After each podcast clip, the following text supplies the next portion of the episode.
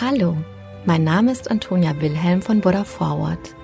Ich begrüße dich sehr herzlich zum Podcast Die gute Nachricht.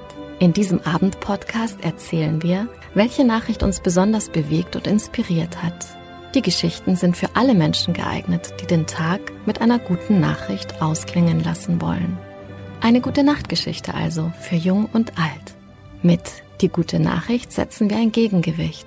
Mit großen und kleinen Geschichten über Glück, Gelingen und Entwicklungen, die Hoffnung machen und das Herz wärmen. Heute möchte ich einen Beitrag von Anselm Grün vortragen. Er ist Mönch der Benediktinerabtei Münster-Schwarzach und Buchautor. Themen seiner Schriften sind unter anderem Spiritualität, Psychologie, Glück und Lebenslust. In seinem aktuellen Artikel geht es um das Thema Erwartungen und Ziele im Leben. Anselm Grün behauptet, wer zu hohe Erwartungen hat, versäumt sein Leben. Wer an sich und sein Umfeld zu hohe Erwartungen stellt, riskiert Enttäuschungen, Unzufriedenheit und im schlimmsten Fall Depressionen. Im Zwang, alles zu perfektionieren, verlieren wir uns häufig selbst. Wer sich zu hohe Ziele setzt, kann weit in die Tiefe stürzen und er verpasst, sein Leben zu leben. Immer wieder erlebe ich vor allem junge Menschen, die ihr Leben versäumen. Das hat viele Gründe. Einen Grund sehe ich darin, dass sie sich zu hohe Ziele setzen. Das fängt bei vielen im Berufsleben an. Sie wollen möglichst schnell viel Geld verdienen. Doch den idealen Arbeitsplatz, an dem ich viel Geld verdiene, gibt es kaum. Andere haben zu hohe Erwartungen an sich selbst. Daher machen sie eine Ausbildung nach der anderen, um dann fähig zu sein, die Aufgaben im Beruf zu erfüllen. Doch dann erfahren sie bei der Bewerbung, dass sie überqualifiziert sind. Und so bekommen sie den erhofften Arbeitsplatz nicht. Andere haben an die Firma zu hohe Erwartungen. Sie sind enttäuscht, wenn sie sich am Anfang in der Firma erst einmal hocharbeiten müssen. Sie fühlen sich dann überqualifiziert und lassen sich auf die Arbeit nicht ein, die sie auf ihrem beruflichen Weg weiterbringen würde. Zu hohe Erwartungen gibt es auch in Bezug auf den idealen Lebenspartner und die ideale Lebenspartnerin. Da verliebt sich ein junger Mann in eine junge Frau. Sie verstehen sich gut. Doch je länger sie zusammen sind, desto mehr Schattenseiten entdeckt man am anderen. Der andere ist ungeduldig. Er ist nicht so ordnungsliebend wie ich. Er ist nicht so ehrgeizig, wie ich es von ihm bzw. von ihr erwartet hätte. Die zu hohen Erwartungen führen dazu, dass man sich auf keinen Partner bzw. auf keine Partnerin wirklich einlassen kann. Man möchte warten, bis man den idealen Partner findet. Doch den findet man nie. Nur wenn ich bereit bin, mich auf einen konkreten Menschen einzulassen, der immer neben seinen starken und anziehenden Seiten auch manches weniger angenehme mit sich bringt, wird mir die Partnerschaft gelingen. Wenn ich an meinen hohen Erwartungen festhalte, werde ich nie den Partner finden, nach dem ich mich sehne. Und so werde ich meinen Traum einer gelingenden Partnerschaft und einer harmonischen Familie irgendwann begraben müssen. Die zu hohen Erwartungen richten sich oft auch auf uns selbst. Ich habe an mich den Anspruch, perfekt zu sein, alles im Griff zu haben, erfolgreich zu sein, gut auftreten zu können, cool zu reagieren, wenn ich kritisiert werde und voller Selbstvertrauen aufzutreten.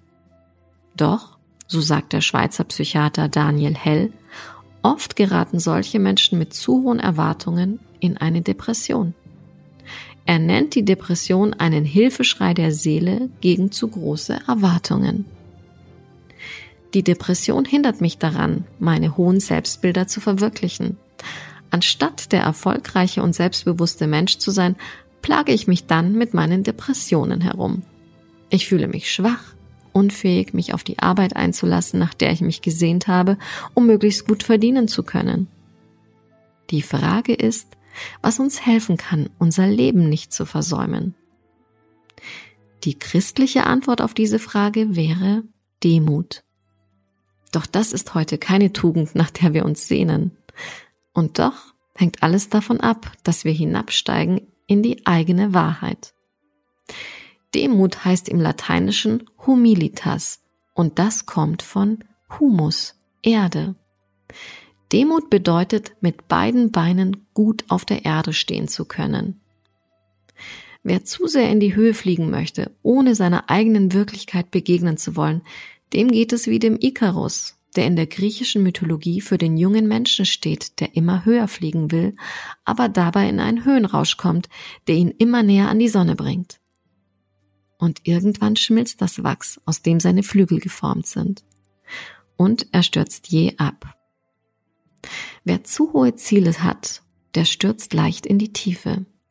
Wer den Mut aufbringt, seine Wirklichkeit realistisch anzuschauen und auch in seinen eigenen Schatten hinabzusteigen, der wird sich in der Welt bewähren. Er braucht seine Augen nicht zu verschließen vor seinen schwachen und dunklen Seiten. Er hat ja den Mut, in die Tiefen seiner Seele hinabzusteigen und alles in sich anzuschauen. Wir Christen beziehen den Mut, in die Tiefen unserer Seele hinabzusteigen, aus der Zusage Jesu, dass er selbst in die Tiefen unseres Menschseins hinabgestiegen ist, um alles in uns zu erleuchten.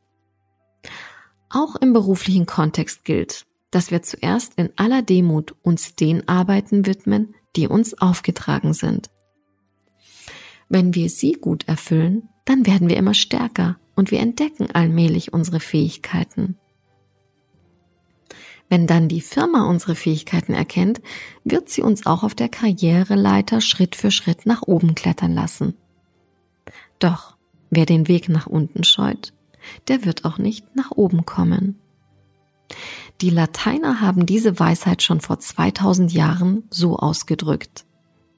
Per aspera ad astra. Durch das Harte und Raue gelangen wir zu den Sternen. Das gilt nicht nur für den beruflichen Bereich, sondern genauso für unsere Beziehungen zu Freunden und Partnern und Partnerinnen. Nur wenn wir bereit sind, auch durch Konflikte hindurchzugehen und sie durchzustehen, werden sich neue Möglichkeiten des Miteinanders ergeben.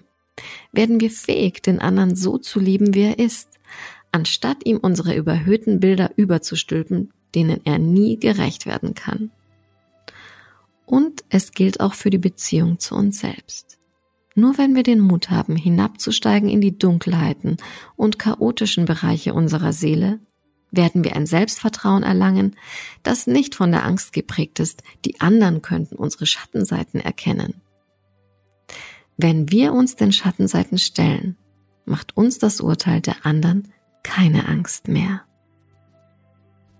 Gute Nacht, schlaf gut und träum was Schönes.